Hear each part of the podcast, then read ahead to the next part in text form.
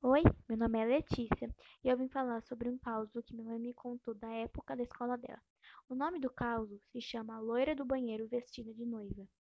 Na época da escola da minha mãe, falavam que tinha achado uma moça, loira, morta, vestida de noiva no banheiro, toda ensanguentada.